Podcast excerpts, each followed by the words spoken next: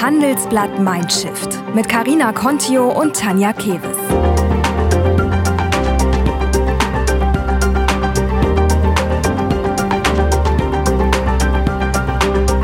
Und das hören Sie heute bei Handelsblatt Mindshift. Die Frage ist ja, äh, was muss ich machen, dass aus dieser Krise eine Chance wird? Oder anders, wie mache ich aus dieser Niederlage Sieg? Oder wenn Sie es noch äh, platter wollen, wie kann ich Scheiße fressen und Gold ausspucken?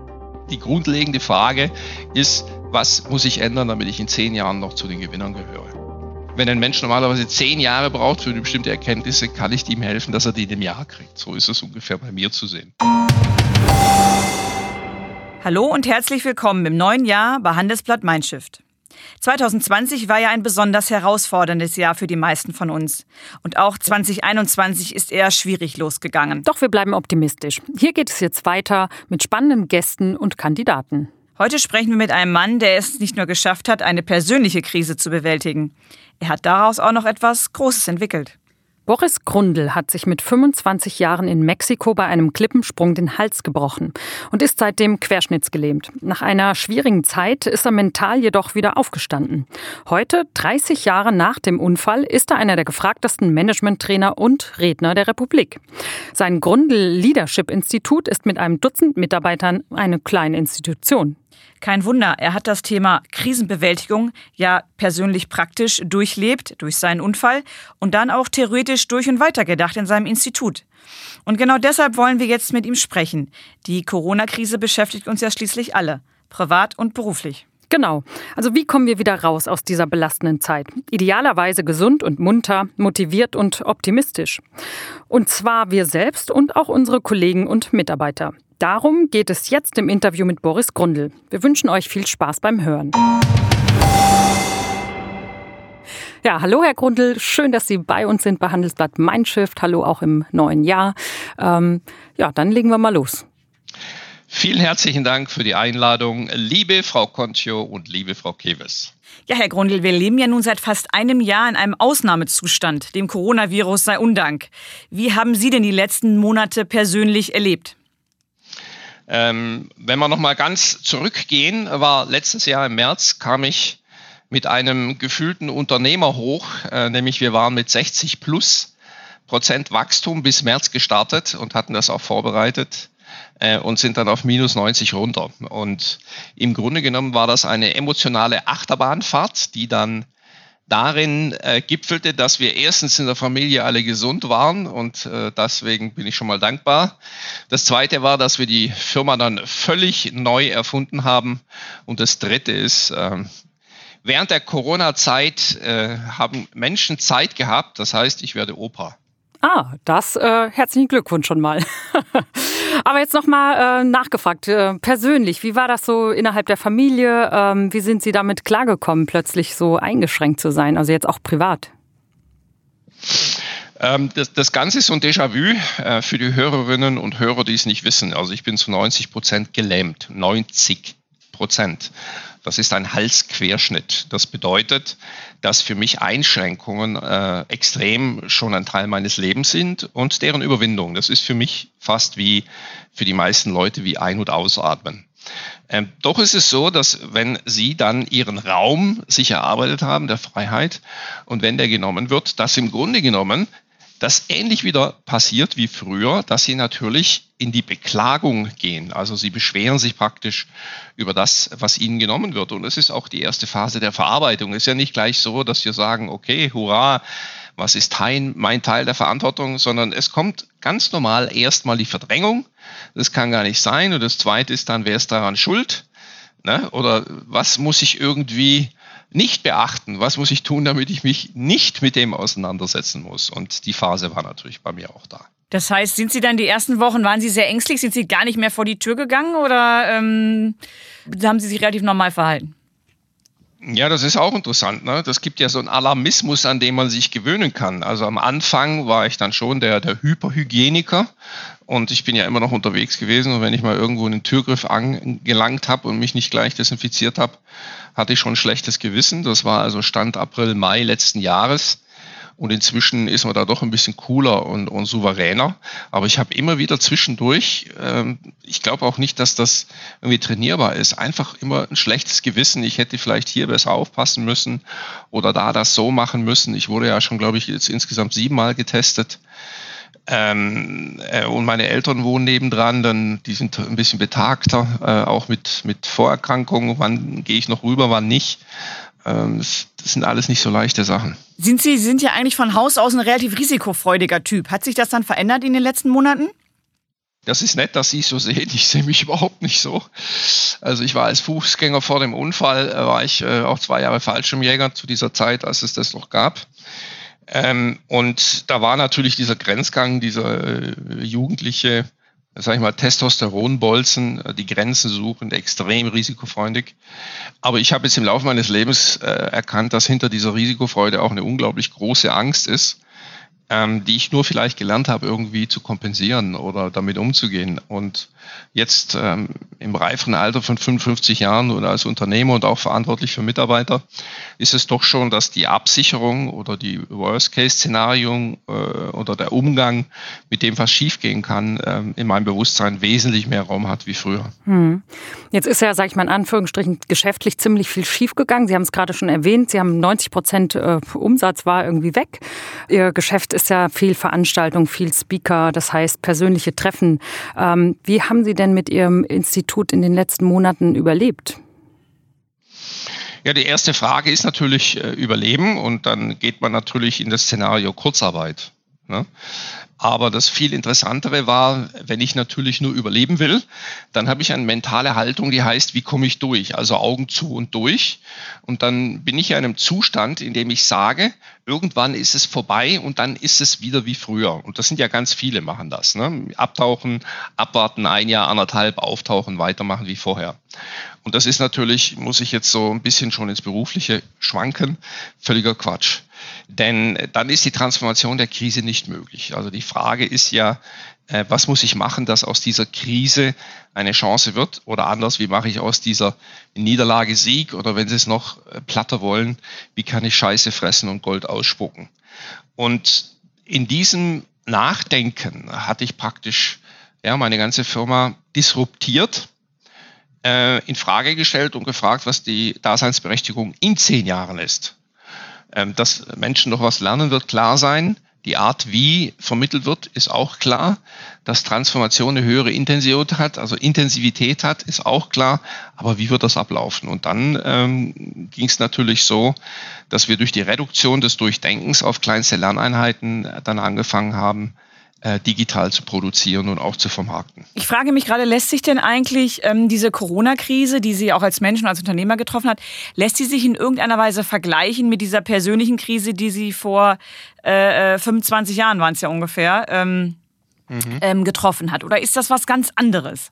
Also je nach Ebene ist es identisch oder anders. Also äh, bei mir war ja die körperliche Krise, also mit einem Halsquerschnitt. Sie können sich zu 90 Prozent nicht mehr bewegen, heißt natürlich, dass sie dann schwerstbehindert sind. Das, sie müssen alles neu lernen, anziehen, äh, ne, sich fertig machen. Natürlich war ich dann drei Jahre Hartz-IV-Empfänger und so weiter. Das ist anders.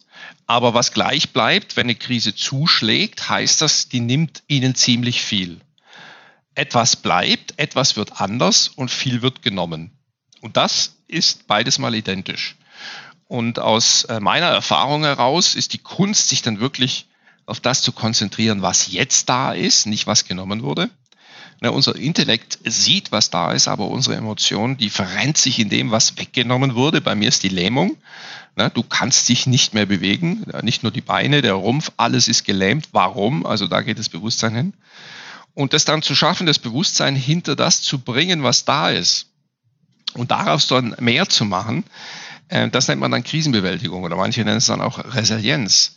Also resiliente Menschen und Organisationen haben das eben gelernt, wirklich nicht nur den Intellekt, also zu sagen, ich müsste mich jetzt auf das konzentrieren, sondern die bekommen ihr Bewusstsein dahinter. Und sich auch gar nicht mehr fragen, so warum ist das, sondern eher so, was mache ich jetzt draus? Ne? Nein. Die Warum-Frage hat ja meistens mit Selbstmitleid zu tun. Also wenn Sie sich fragen, warum ist das passiert, ist der Tenor schon Selbstmitleid. Und dann äh, geht es eigentlich darum, ähm, eher traurig zu sein, das ist ja auch okay. Man muss ja auch eine Phase mal trauern. Aber sie finden mit der Phase nicht die Transformation. Mhm. Die, die, die, die, die ernsthafte Frage ist, wozu ist das Ganze gut? Und die Frage können sich nicht viele stellen. Ja, und wenn wir das jetzt mal übertragen auf die derzeitige Situation, ja, wir sind ja alle natürlich im unterschiedlichen Grade betroffen. Wir müssen jetzt alle zu Hause mehr oder weniger verbringen, ja, sind auf unser Heim zurückgeworfen, auf das Digitale. Wie schafft man es denn in der Situation jetzt, diese ja doch Krise zu bewältigen?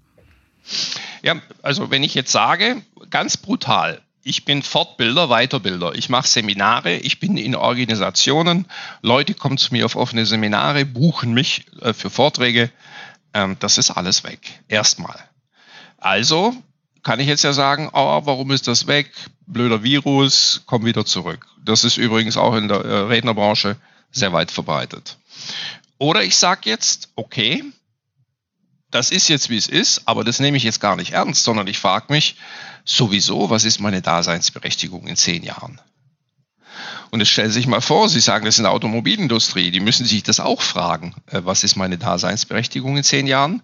Und dann ist es eigentlich egal, ob Sie dann in ein, zwei, drei Jahren den Sprung machen, dann nehmen Sie halt die Krise und machen es jetzt. Das heißt, Sie denken über die Einschränkung hinaus, die Sie jetzt gerade betrifft, intellektuell schnell gesagt, aber emotional und sagen, ey super, nicht einreden, wirklich empfinden. Ey super, ich habe gerade eine tolle Auszeit zum Nachdenken. Aber da ich das ja schon mehrfach gemacht habe, ist das jetzt nicht ein blöder Spruch von einem Coach, wo man sich immer denkt, äh, ne, so, so ein 0815 Kalenderspruch, sondern ich hoffe, dass die Substanz und die Intensität und äh, vielleicht auch der Tiefgang, dass der mit rüberkommt, wenn ich das sage. Hm. Wie ist das? Sie beraten ja auch ganz äh, viele große Unternehmen, DAX-Konzerne sind dabei. Ähm, wenn jetzt, wenn ich mir das vorstelle, Sie sind da mit einer Führungskraft im Gespräch, wie Sie Ihr eigenes Geschäftsmodell in Frage stellen, ähm, da fragen sich sicherlich viele Chefs auch, ähm, wie muss ich jetzt als Chef reagieren? Also welche Qualitäten sind da jetzt auch als Führungskraft gefragt? Also generell heißt ja Führung oder Leadership heißt ja Orientierung. Also was ist Führung? Es wird ja davon gesprochen, dass es keine Führung mehr braucht oder dass Führung auf Augenhöhe ist oder dass Führung obsolet wird. Führung heißt nur Orientierung, also dass Menschen sich orientieren können. Und Führung heißt vielleicht auch, dass Kräfte gebündelt werden. Und wenn sich das so beschreiben lässt, dann ist eigentlich relativ klar, dass ich in einer Krise Orientierung geben kann.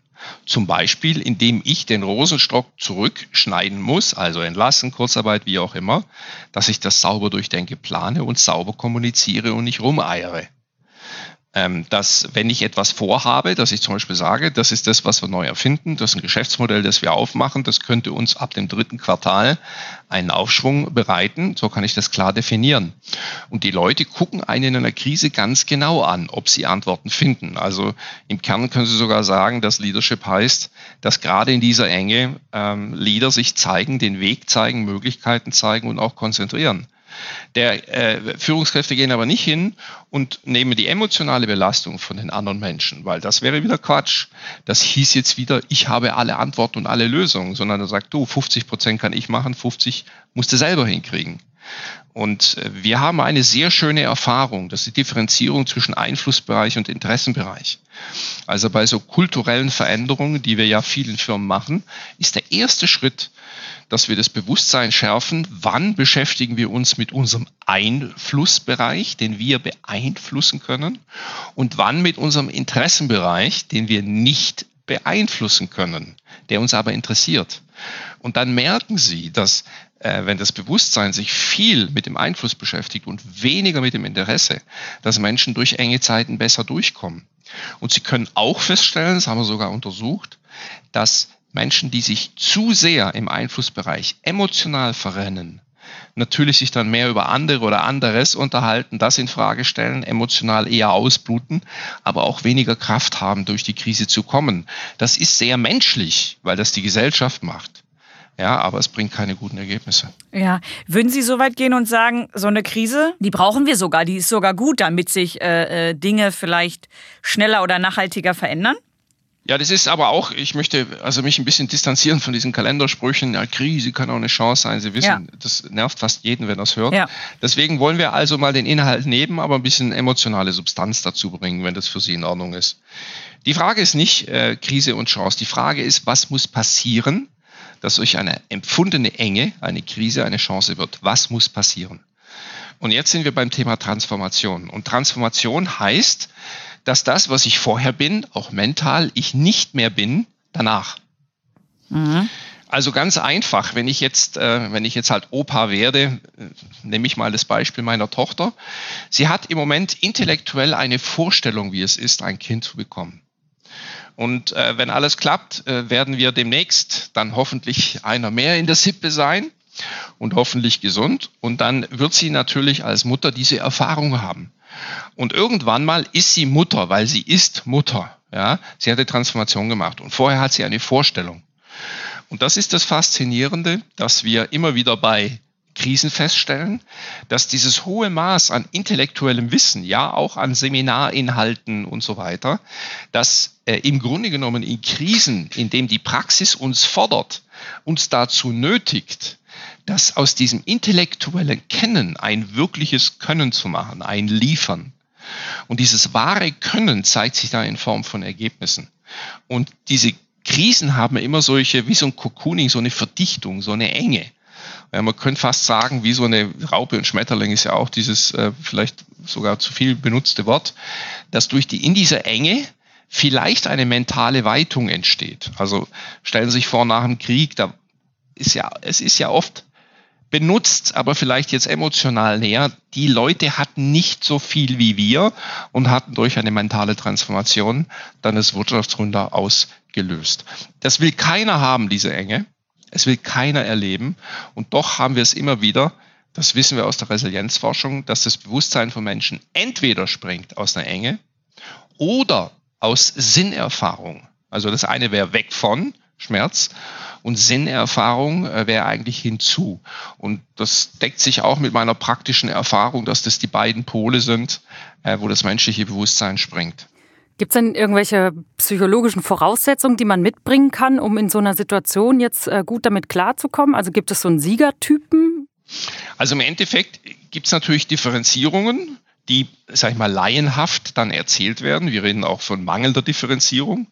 Äh, wenn Menschen jetzt wirklich eine höhere Fachkompetenz haben, und ich hoffe mal, dass man die mir attestiert, dann würde ich natürlich noch etwas mehr differenzieren wollen und nicht einfach nur sagen können, ein Siegertyp oder ein Verlierertyp.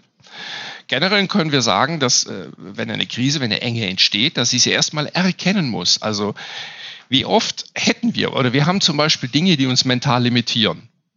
Und wir verdrängen die auch. Keine Ahnung. Äh, der, mein Vater hat mir keine Anerkennung bekommen und jetzt bin ich ganz besonders ehrgeizig, weil ich im Grunde genommen nur der Anerkennung meines Vaters hinterherlaufe. Machen wir es mal ganz simpel. Und dann bin ich über ehrgeizig und weiß nicht, wann wirklich sich mehr oder weniger Ehrgeiz lohnt, sondern ich überfordere mich und alle anderen ähm, und brenne vielleicht sogar aus. Und dann könnte das eine dahinter ein, ein Grund sein. Ne? Und das ist dann eben ein bisschen differenzierter. Das ist dann kein Gewinner, sondern der über, überfordert sich dann eigentlich. Aber wenn so ein Mensch das erkennt, intellektuell erkennt, heißt es noch nicht, dass er es emotional annehmen kann. Das wissen wir alle. So, und jetzt geht es auch bei einer Krise. Vielleicht lassen Sie mich, Herr Grundler, vielleicht die Frage nochmal stellen, und zwar, ähm, Gibt es denn ähm, bei dieser Krisenbewältigung, gibt es da Typen, die das eher hinbekommen aufgrund ihrer psychologischen Disposition oder ihrer einfach auch praktischen Erfahrung, als Menschen, die sich damit schwerer tun? Gibt es da so eine Art Typen? Ja. Ja, jetzt komme ich zu dem Punkt, wenn Sie nicht mehr verdrängen, wenn Sie sich dem stellen und es annehmen emotional, dann entsteht die Möglichkeit der Transformation. Und dort wird aus einer Krise, aus einer Enge eine Zukunft, eine Möglichkeit für die Zukunft. Gibt es denn so ganz konkrete Tipps, Entschuldigung, wie man, ähm, also was Konkretes, wie man das annimmt? Also ich meine, das Erkennen, wenn jetzt der Umsatz um 90 Prozent einbricht, dann ja. habe ich eine Krise erkannt. So, aber dann sitze ich da und habe jetzt, sage ich mal, äh, kein Boris Grundl an der Seite.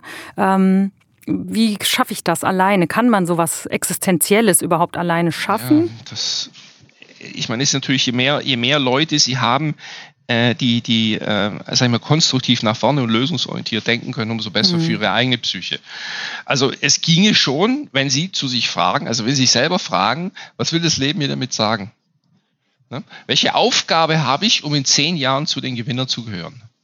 Ich rede von der Daseinsberechtigung. Oder? Wir haben natürlich die Modeworte. Also wenn die Krise disruptiert, das ist nun mal so, dann würde das normalerweise auch irgendwo draußen passieren, wenn ein Mitbewerber einen überholt. Also die grundlegende Frage ist, was muss ich ändern, damit ich in zehn Jahren noch zu den Gewinnern gehöre? Und wie haben Sie das für Ihr Institut beantwortet? Also wir haben die Digitalisierung, also die Vermittlung äh, von Lern, sag ich mal, Snacks mhm. ähm, über das Netz ist für uns der Wegweiser geworden.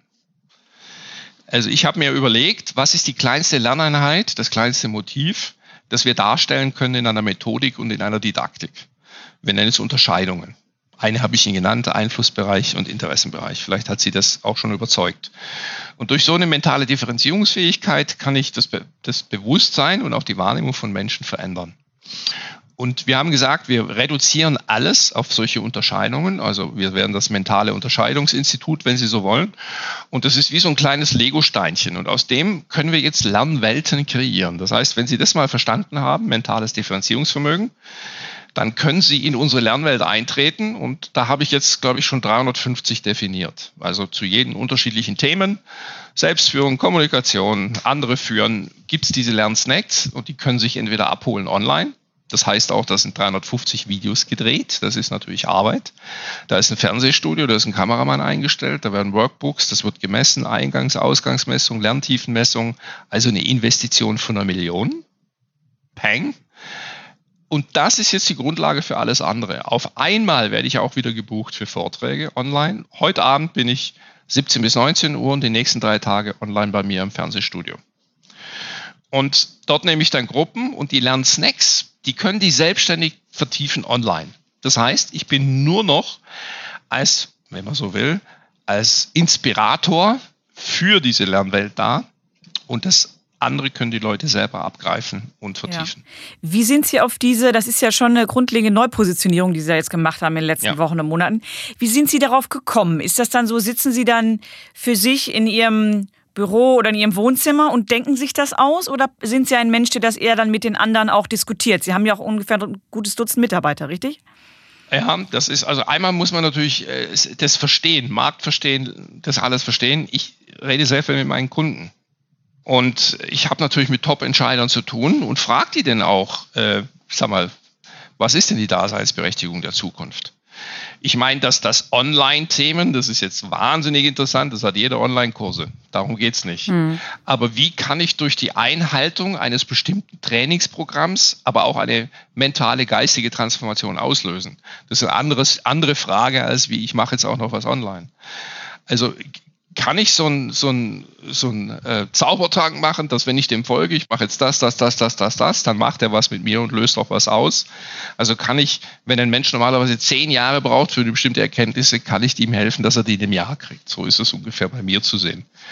Und das war die Idee und der folge ich dann. Ja. Also unterscheiden damit ja ganz klar zwischen dem Inhaltlichen, ja, und das Digitale ist für Sie dann nur die Vermittlung im Prinzip.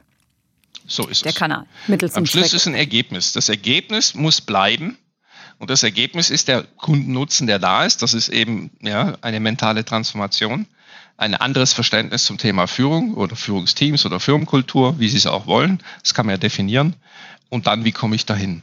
Und jetzt ist das Digitale einfach ja, noch ein, ein, ein, eine zusätzliche Möglichkeit, das Ganze zu, zu intensivieren. Und mich hat es diszipliniert. Also äh, wenn ich jetzt heute Abend online gehe, lehre ich auch anders. Es geht immer um ein Thema, eine Vertiefung, ein Thema, eine Vertiefung. Ja. Während sie live schon mal ein paar Themen hatten und da konnten sie schludriger sein. Das geht nicht mehr. Sie sagten eben schon selbst, Sie stehen sehr im Kontakt auch mit Ihren Kunden, ähm, auch als Coach und Trainer. Ähm, wie ist denn so Ihre Wahrnehmung? Welchem Stand sind wir jetzt so in der deutschen äh, Wirtschaft, in der Sie sich ja auch viel bewegen? Ähm, würden Sie sagen, sind relativ krisenresilient, jetzt auch einfach durch die vergangenen Monate? Ist die Offenheit, hat die zugenommen, sich auch diese mentalen Auseinandersetzungen zu liefern? Also erstmal müssen wir unterschiedliche, ähm, zwei unterschiedliche Bereiche haben. Wir haben Gewinner und Verlierer der Krise und welche, die so mittendrin sind. Und da muss man schon mal unterscheiden. Ne? Der Maschinenbau, der war vorher schon in eine Krise geschlittert, es hat sich verstärkt. Jetzt, man kann es bei den großen Maschinenpumpen sehen, die greifen als erstes wieder zu. Dort wird es wieder ganz gut, also kommt man da jetzt ein bisschen weiter. Ähm, es gibt dann äh, Leute, die viel mit Online machen, die natürlich extrem zulegen, der Einzelhandel und so weiter, das wissen sie selber. Aber die haben dann zum Beispiel so eine Belastung, dass sie eher unter der Belastung ächzen. Also haben sie eine andere Form von Krise. Generell lässt sich sagen, dass wir unterschiedlich getroffen werden davon, wirtschaftlich, eben aber auch gesundheitlich oder persönlich. Also muss man schon ein bisschen differenzieren. Ähm, ich sag's mal so, am Anfang war eine hohe Veränderungsbereitschaft im Umgang. Jetzt ist es gerade so ein bisschen, wie es, es nervt. Ja. Es ist jetzt äh, so ein bisschen so, jetzt ist aber auch gut, Mann, und jetzt, Mensch, warum haben wir so wenig Impfdosen und jetzt ist, jetzt ist aber auch gut. Ich selber habe ja auch diese zweite Phase dann nochmal nehmen oder annehmen müssen und gebe auch nicht mehr ganz so frisch daran wie bei der ersten, muss ich auch sagen. Da bin ich immer um 10 ins Bett, 6 Uhr aufgestanden, war um 7 Uhr im Schreibtisch und habe super geschlafen. Das war so eine Krisenenergie. Die ist jetzt nicht mehr ganz so wie vorher. Was macht man da? Wie kommt man da jetzt wieder raus? Also, weil muss ja irgendwie dann, ne, diese Krisenenergie, die brauchen wir ja noch ein bisschen, fürchte ich. Ja, in der Krise wusste ich nicht so richtig, was ich tun soll und ich habe mal angefangen.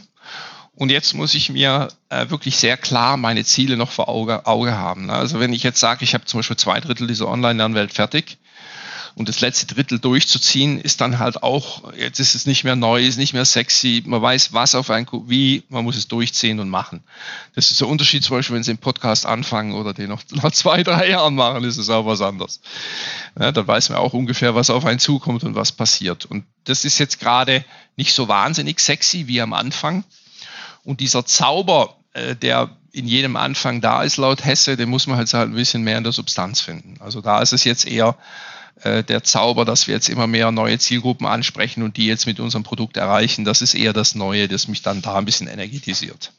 Ja, das heißt, Sie haben jetzt schon so einen richtigen Krisenalltag, ja, der schon wieder langweilig ist. Äh, ist es, ja. Das ist ja, man, man kann ja auch dieser Alarmismus, ich weiß nicht, wie es Ihnen geht. Ja. Aber diese ständige Alarmsituation und äh, das immer wieder hochhalten und irgendwann mal wir Deutschen, wir mögen ja eigentlich den Weltuntergang. Ne? Und dann äh, kommt noch eine, äh, eine Virusmutation und dann haben wir ja auch noch die Verleugner, ne? die dann, das ist übrigens sehr, sehr interessant, sich auch damit zu beschäftigen, nicht nur einfach wegzutun und drüber zu gehen, sondern wie kommt es dazu, dass welche in dieser äh, Unsicherheit Muster erkennen, die für einen denkenden Menschen eigentlich kaum herleitbar sind. Aber es ist einfach faszinierend, dass wenn in dieser inneren Angst, wenn die nicht wieder in eine Ruhe einkehrt, dass dann Menschen draußen Muster erkennen, um wieder eine Berechenbarkeit hinzukommen. Also je größer die innere Angst, äh, die nicht erkannt wird, ja, umso größer ähm, ist die Bereitschaft, dass sie eine Mustererkennung machen, die auch zu einer Verschwörungstheorie führt. Das ist sehr interessant. Hm. Wir haben jetzt viel über Neuerfinden gesprochen, sich selber irgendwie neuen Sinn geben für in zehn Jahren.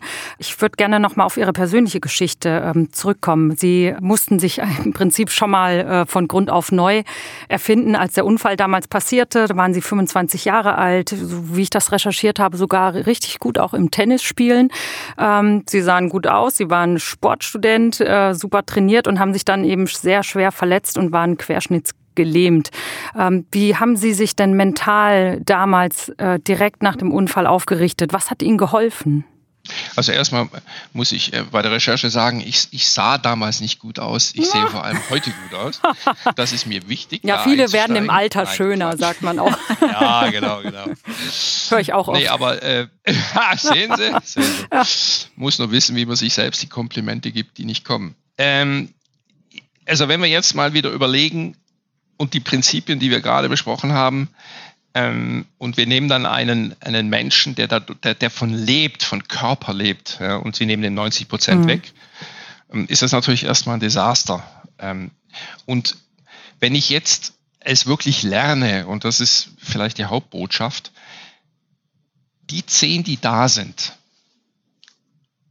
als Geschenk zu empfinden und nicht die 90, die weg sind dann ist es ganz schnell gesagt. Aber eine extreme mentale Kraftanstrengung und es dauert eine Weile, bis es ganz locker ist. Das geht aber sehr, sehr tief. Hm. Und es geht gar nicht drum, die Leute sagen ja, wann war es vorbei? Wann hast du die Behinderung verarbeitet? Wann ist es durch? Es ist nie durch. Weil wenn ich jetzt als Unternehmer unterwegs bin, ich habe jeden Tag zehnmal mehr Energie wie Sie. Heute Morgen bis zu diesem Mikrofon hatte ich mal zehn Energie wie Sie. Mal zehn. Jeden Tag ins Auto einsteigen, mal zehn. Ins Bett, mal zehn. Anziehen, mal zehn. Mal zehn, mal zehn, mal zehn. Das ist extrem. Und die Kunst, dass ich wirklich bei mir bleibe und mich nicht zu sehr vergleiche. Na, ich schaue zum Beispiel in eine Schneelandschaft, das sieht wunderschön aus, aber so viel Schnee hatten wir die letzten zehn Jahre nicht.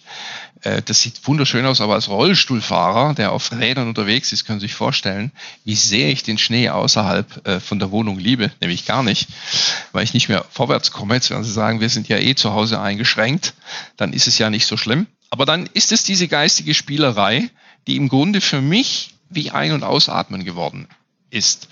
Was kann ich, wo komme ich lang und alles andere existiert nicht in meinem hm. Geist. Sie waren ja ganz schön geschickt auf Ihrem Weg. Äh, wenn, Sie haben das vorhin gesagt, Sie waren Hartz-IV-Empfänger, äh, haben es inzwischen zum hm. Millionär geschafft. Äh, Gibt es da irgendein spezielles Rezept? Ähm, ja, Sie brauchen äh, äh, mindestens eine Million auf dem Konto, wobei das nicht besonders viel ist. Finanziell hm. frei sind Sie erst so ab 3,5, 4,5 Millionen. Äh, blöder Spruch, nein. Ähm, ich habe mich im Grunde genommen auf zwei Dinge konzentriert. Einmal hat man mir fast alles genommen. Ich habe, was ist noch da? Es war ein klarer Geist da. Der war da. Äh, jemanden sich seine Ausreden zu stellen, also eine, eine Bereitschaft zur mentalen Auseinandersetzung mit mir selbst war da. Das ist schon mal ganz wichtig. Das zweite ist, ich habe gemerkt, dass ich diese, diese Weiterbildungsthemen, die es da so gibt, äh, dass die ja, dass die mir fast zufliegen. Also früher beim Tennis muss ich richtig mir jeden Millimeter arbeiten und hier habe ich mein Talent gefunden und das ist fast, also wenn ich die Bücher lese, das, das mir kommt es vor, als würde ich die selber schreiben, ne? weil die dieses ganze Wissen, das mich dadurch strömt, das nehme ich so leicht auf und kann mich ständig weiterentwickeln, immer noch mehr dazu lernen und diese Vernetzung, das wissen wir auch seit Birkenbill, dann kommt ja dieses Wissensnetz und es wird dann immer noch schneller und noch besser und das war natürlich schon eine Gnade. Also mit anderen Worten, erkenne wirklich deine Talente, mach sie zu stärken und diene damit Menschen. Und mit Talenten meine ich nicht, was ich will vom Leben. Was ich will, das, also ich will das, nein, sondern für was bin ich gemeint worden. Also was ist in mir angelegt und dem folge ich. Also mache ich nicht, was ich will, sondern für was ich gemeint worden bin. Und diese zwei ähm, sind, glaube ich, die entscheidenden Punkte, die mir dabei geholfen haben. Und der, dieser Mehrwert, der sich in Form von, von Geld oder Millionen zeigt, ähm, werden viele ja sagen, ja, darum geht es, darum geht es nicht. Es, es geht darum, die Wertschöpfung zu verstehen, die nachher mit Geld bemessen wird. Und wer sich auf die Wertschöpfung konzentriert, der wird anders denken. Die Leute sind zu gierig und zu schnell beim Geld und das ist ein Fehler. Ich würde gerne mit Ihnen noch mal darüber sprechen, wie Sie als Management-Trainer mm, so wirken. Ähm, jetzt gerade in der Krise mhm. sind ja Führungsqualitäten gefragt, ja, aber man fragt sich auch immer, welche, ja. Geht es darum, dass man eben noch klarer und noch kommunikativer zum Beispiel auftritt? Oder geht es auch darum, vielleicht mehr, also so wirklich äh, klare Ansagen auch zu treffen, ja, um die Leute vielleicht mit ihrer, aus ihrer Verunsicherung herauszureißen? Wie würden Sie da was geben Sie da für Ratschläge? Wie sind Sie da positioniert? Es ist eigentlich beides. Ja, aber um, um das noch besser herauszuarbeiten, mhm. äh, Sie können kommen und dann gibt Ihnen einer bessere Werkzeuge. Also Sie gehen in Training, gehen irgendwo hin, da sagt einer, hier hast du die Tools. Die Leute wollen ja Tools dafür, Systeme, Kontrollmöglichkeiten und so weiter und so weiter und so weiter. Und das kriegt man bei mir nicht. Sondern die Zusammenarbeit mit mir macht nur dann Sinn, wenn man sich selbst hinterfragen will. Also wir sagen in der Weiterbildung, da gibt es zwei mentale Zustände. Das eine ist Bestätigung, das andere ist Wachstum. Die meisten gehen zur Fortbildung, um sich zu bestätigen. Also um hinzugehen und zu sagen, weiß ich, kann ich, ne, wusste ich schon immer. Die wenigsten gehen hin und wollen sich in Frage stellen. Das ist schon mal der erste Unterschied. Man kann sagen, von zehn Weiterbildern wollen sich neun Bestätigungen und, und, und äh, äh, einer möchte sich selbst in Frage stellen, also zehn Prozent. Sich selbst die Frage stellen heißt, dass ich keine Antworten da draußen suche. Also ich sage nicht, mein Chef sollte mehr, die Wirtschaft sollte mehr, keine Ahnung, meine Mitarbeiter sollten, sollten, das lassen wir weg. Wir gehen von außen komplett weg nach innen. Und dann wird's spannend. Und dann ist die Frage, welche Veränderungen nehme ich an mir vor, um meine Wirkung auf andere zu erhöhen. Wenn, wenn das ein Mensch nicht will, dann ist er bei mir völlig falsch aufgehoben. Ich sage es Ihnen, also 90 Prozent der Weiterbildungsmenschen haben bei mir nichts verloren, weil das macht keinen Sinn. Andersrum, wenn Sie sich aber selber eine Frage stellen wollen, dann, wird, dann würden wir anfangen und fragen, okay, wo hast du, und jetzt wird spannend, wo hast du in deinem Leben gerade Ergebnisse, die du verbessern willst? Und was ist dein Teil der Verantwortung, dass die Ergebnisse so sind, wie sie sind? Weil nur auf den können wir uns konzentrieren. Und jetzt wird es eben spannend in der Analyse. Wir nennen das, wir machen aus einer unbewussten Inkompetenz also nicht wissend, welche Ursache wir für schwache Ergebnisse gesetzt haben. Eine bewusste Inkompetenz. Mir wird bewusst, was ich in der Vergangenheit für Ursachen gesetzt habe für schwache Ergebnisse im bestimmten Kontext. Mhm. Und darauf bin ich am meisten stolz, weil diese Lehre des Erkennens ist für mich 70 Prozent vom Weg. Sie sagten es gerade im direkten Kontakt mit Ihnen. Das ist wahrscheinlich ja wenigen Glücklichen vorbehalten. Was heißt das denn für diese ganze Spachte der Personalentwicklung? Sie haben die ja zuletzt auch scharf kritisiert. Sie haben gesagt, die ist alles zu lasch, zu beliebig, zu nice to have, ja? Und jetzt auch noch mal gerade ja. vielleicht in Anbetracht dieser Krise. Wie kann denn dieser Bereich oder wie muss dieser Bereich auch systemrelevanter werden? Also das im Grunde genommen habe ich da bin ich schon ein bisschen vorgegriffen. Nice to have heißt, ich mache mal eine Weiterbildung, wenn es ganz gut läuft. Also ich schicke Menschen auf eine Weiterbildung, fast so eine Art Belohnung. Ja? Ähm, need to have heißt, es ist notwendig. Und durch die Menschen, wenn es nice to have ist und ich schicke Menschen dann irgendwo hin, wenn ich genug Kohle habe, heißt ja dann, dass die Weiterbildungsindustrie so wird, sie gibt den Menschen vor allem gute Gefühle. Und dann war das so, man geht aufs Seminar, herzlich willkommen, schön, dass Sie alle da sind. Und dann hat man eine Illusion der guten Gefühle in den Seminarräumen erzeugt. Das kann man machen. Und fast die gesamte Weiterbildung ist dort reingegangen. Und heutzutage haben sie Leute, die schon totgeschult wurden, die sagen, lass mich mit dem Scheiß in Ruhe. Also entweder ich habe da was, was mich wirklich weiterbringt und was meine Ergebnisse verbessert, aber bitte nicht nur einfach dieses, ne, was früher war.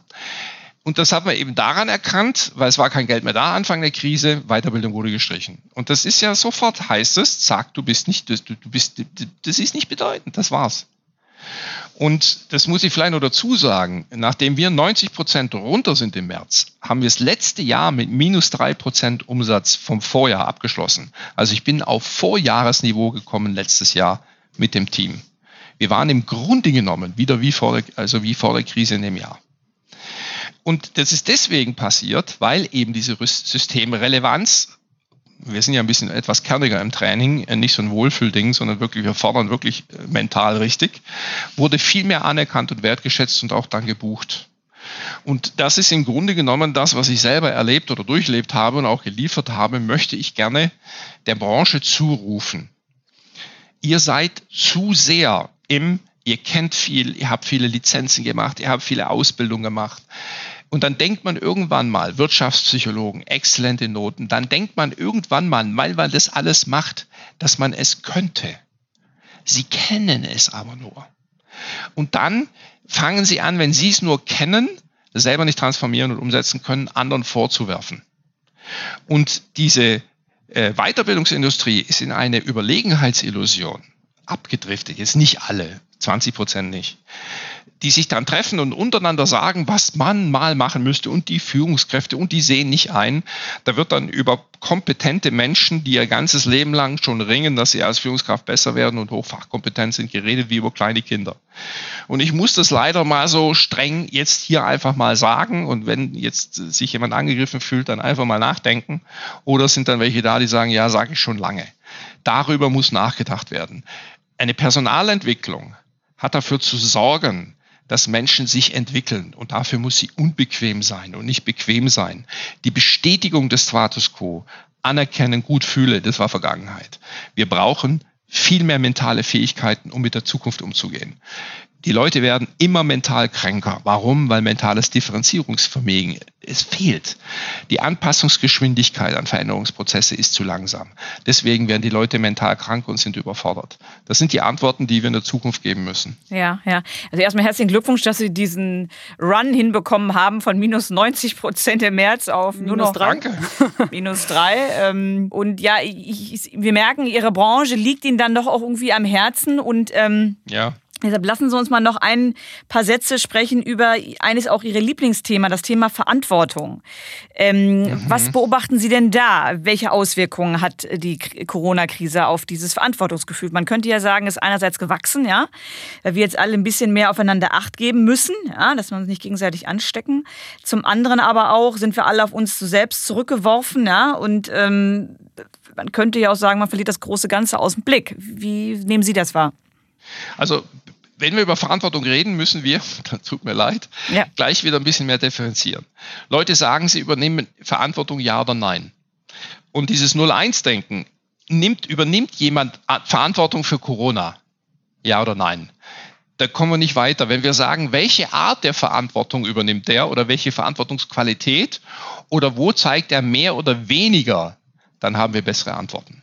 Weil wir können nicht 0 oder 1 sagen. Ich habe mich auch schon verantwortungslos verhalten und habe gehofft, es passiert nichts. Wäre was passiert, hätte ich mich echt schlecht gefühlt, weil ich was gemacht habe, habe ich gesagt, okay, das mache ich noch so, danach kann ich erst das machen und so weiter. Und ganz einfach, wäre was passiert, hätte ich sagen müssen, Boris, du großer Verantwortungsregner. Ne? Ja, hallo. Ne? Was haben Sie denn also da, ganz kurz, was haben Sie denn da angestellt? Ja, ich hätte eigentlich irgendwo nicht hingehen sollen, sondern erst einen Test machen sollen. Ne? Es war, ich war nicht im größeren Umkreis, aber ich hatte längere Zeit keinen Test mehr gemacht und hatte mir vorgenommen, wenn ich dann wieder Menschen treffe, dass ich in diesen regelmäßigen Abständen einen Test mache, bevor ich irgendwo hingehe. Und dann habe ich keinen bekommen und dann bin ich irgendwo hingefahren. Verantwortung. Die Differenzierung. Also, jetzt ist die Frage, ähm, wir haben den, den mehr Druck und die Leute reagieren unterschiedlich auf Verantwortung. Was ich jetzt dazu sagen kann, ist, weil wir das Thema ja erforschen, äh, unter Verantwortungsindex, Verantwortungsindex veröffentlichen wir das ja auch, äh, dass wir unterscheiden müssen zwischen Leuten, die also jemandem die Schuld geben.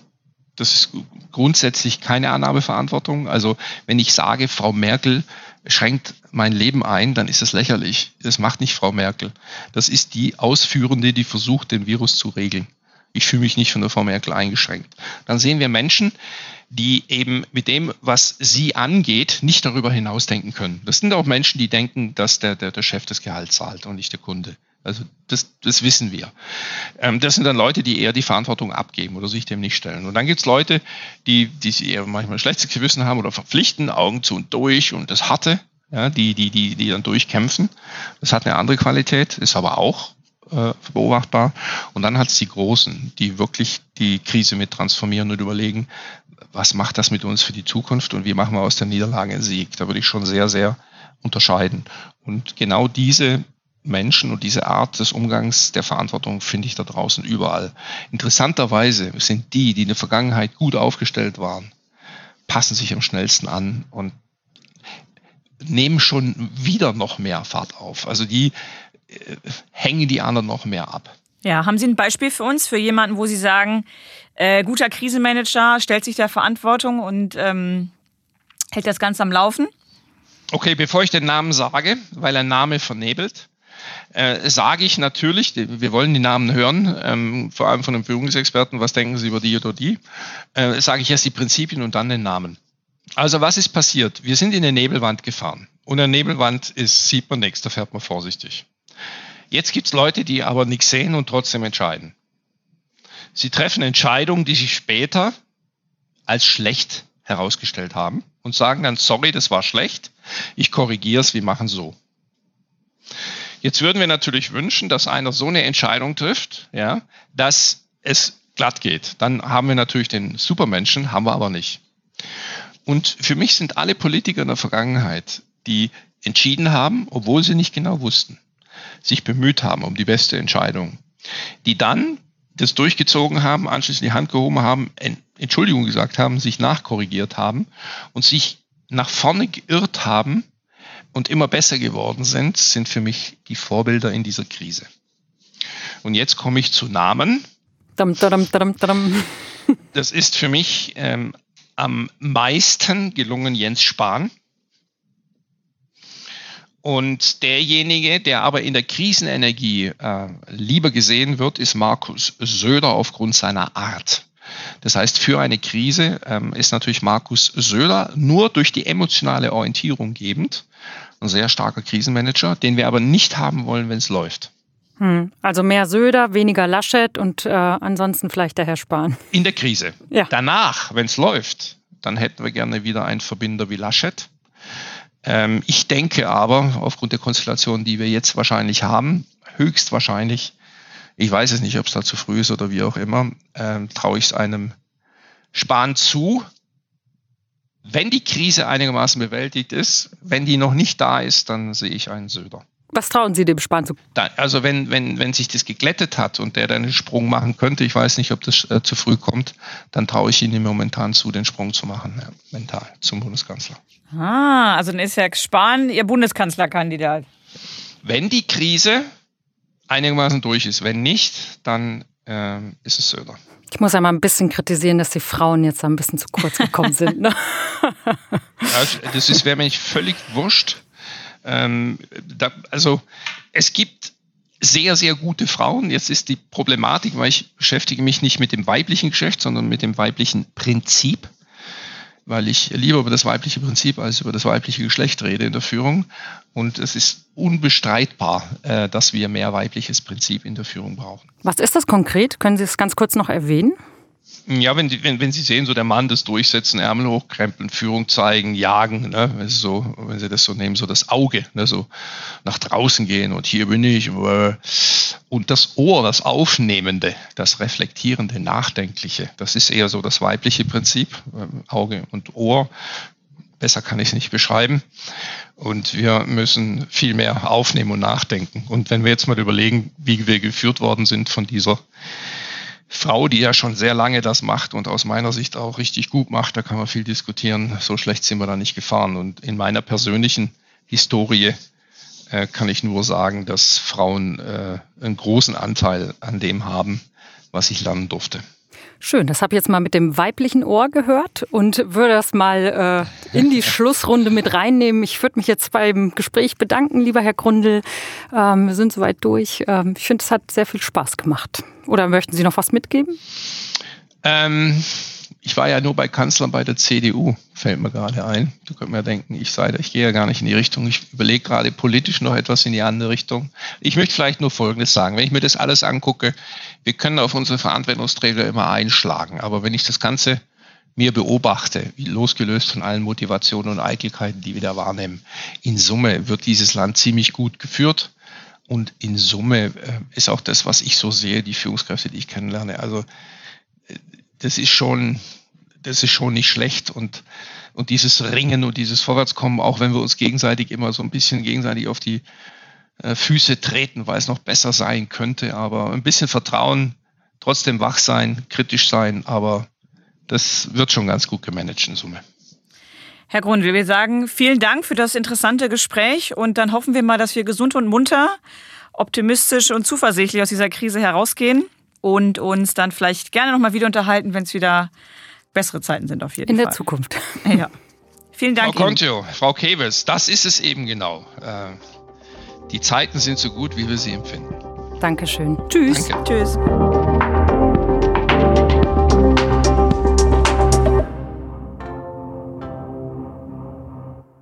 Sie leben Fairness, Kultur und Werte? Zeigen Sie Ihr Engagement als Arbeitgeber und werden Sie Teil der Fair Company Initiative. Mit dieser zeichnet das Handelsblatt Unternehmen aus, die insbesondere Berufseinsteigern und Young Professionals ein faires, attraktives Arbeitsumfeld bieten. Zu den entscheidenden Werten gehören unter anderem das Engagement für Mitarbeitende, Diversity und Chancengleichheit, Nachhaltigkeit und gesellschaftliche Verantwortung. Erfahren Sie jetzt mehr unter faircompany.de.